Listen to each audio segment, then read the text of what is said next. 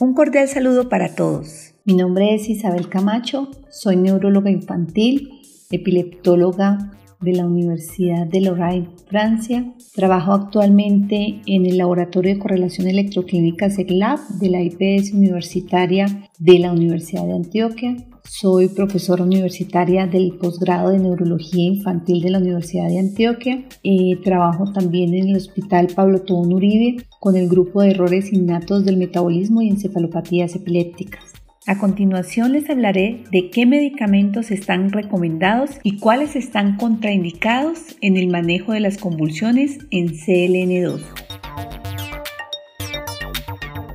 La lipofuscinosis seroidea neuronal tipo 2 es una enfermedad pediátrica autosómica recesiva. Es un trastorno de depósito lisosomal debido a la deficiencia de la enzima tripeptidilpeptidasa 1. Se caracteriza por presentar convulsiones cerca de los dos años de edad, retraso del lenguaje, trastorno del movimiento, ataxia con deterioro motor, ceguera y demencia. El manejo de estos pacientes es complejo por la gran variedad de síntomas que lleva rápidamente a un retroceso en todas sus funciones. Uno de los principales objetivos es optimizar la calidad de vida de los pacientes y sus familias con un manejo interdisciplinario que incluye neurólogos infantiles, enfermeras, pediatras, terapeutas, psicólogos, nutricionistas, trabajo social y el inicio de tratamiento lo antes posible después de confirmado el diagnóstico. La epilepsia en CLN2 hace parte del grupo de las epilepsias mioclónicas progresivas, constituyen el 1% de los síndromes epilépticos. Las convulsiones son tal vez la primera manifestación de CLN2 hasta en un 70% de los pacientes. Existen múltiples tipos de crisis en ellos, donde las que predominan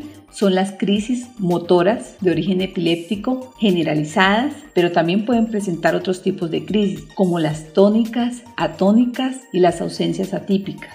Se debe tener un registro simultáneo de electroencefalograma y electromiograma para realizar una correcta correlación electroclínica. Recordar que los pacientes con CLN2 pueden tener una respuesta fotoparoxística a baja frecuencia entre 1 y 3 Hz y debemos hacer un diagnóstico diferencial con algunos trastornos del movimiento que presentan estos pacientes como las distonías y las mioclonías no corticales, también con los temblores, episodios de miedo que pueden falsamente confundirse con crisis de origen epiléptico.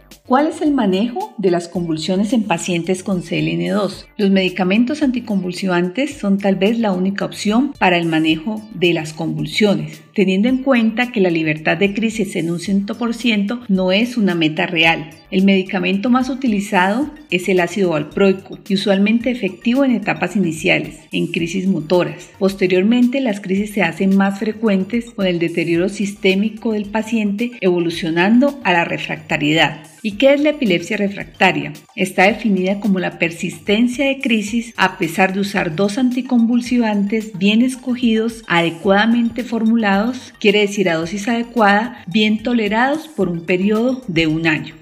Entonces, ¿cuál es la primera línea de tratamiento? Podemos utilizar el ácido valproico inicialmente como monoterapia o en combinación con otros como el clobazam. También está dentro de las opciones adecuadas el levetiracetam, la lamotrigina, la sonizamida, el topiramato, teniendo en cuenta que este último puede empeorar el trastorno del lenguaje y aumentar la salivación en los pacientes. También son opciones razonables la etosuximida y el fenobarbital. El topiramato y la sonidazamina tienen importantes efectos antimioclónicos, por lo cual se recomiendan para el manejo en estos pacientes y no existe evidencia de que la carbamazepina, la oscarbazepina, la fenitoína, la licarbazepina, gabapentina, pregabalina, vigabatrin o la cosamida tengan algún beneficio en el control de las crisis y por el contrario pueden haber empeoramiento de los síntomas utilizando las medicaciones anteriormente descritas.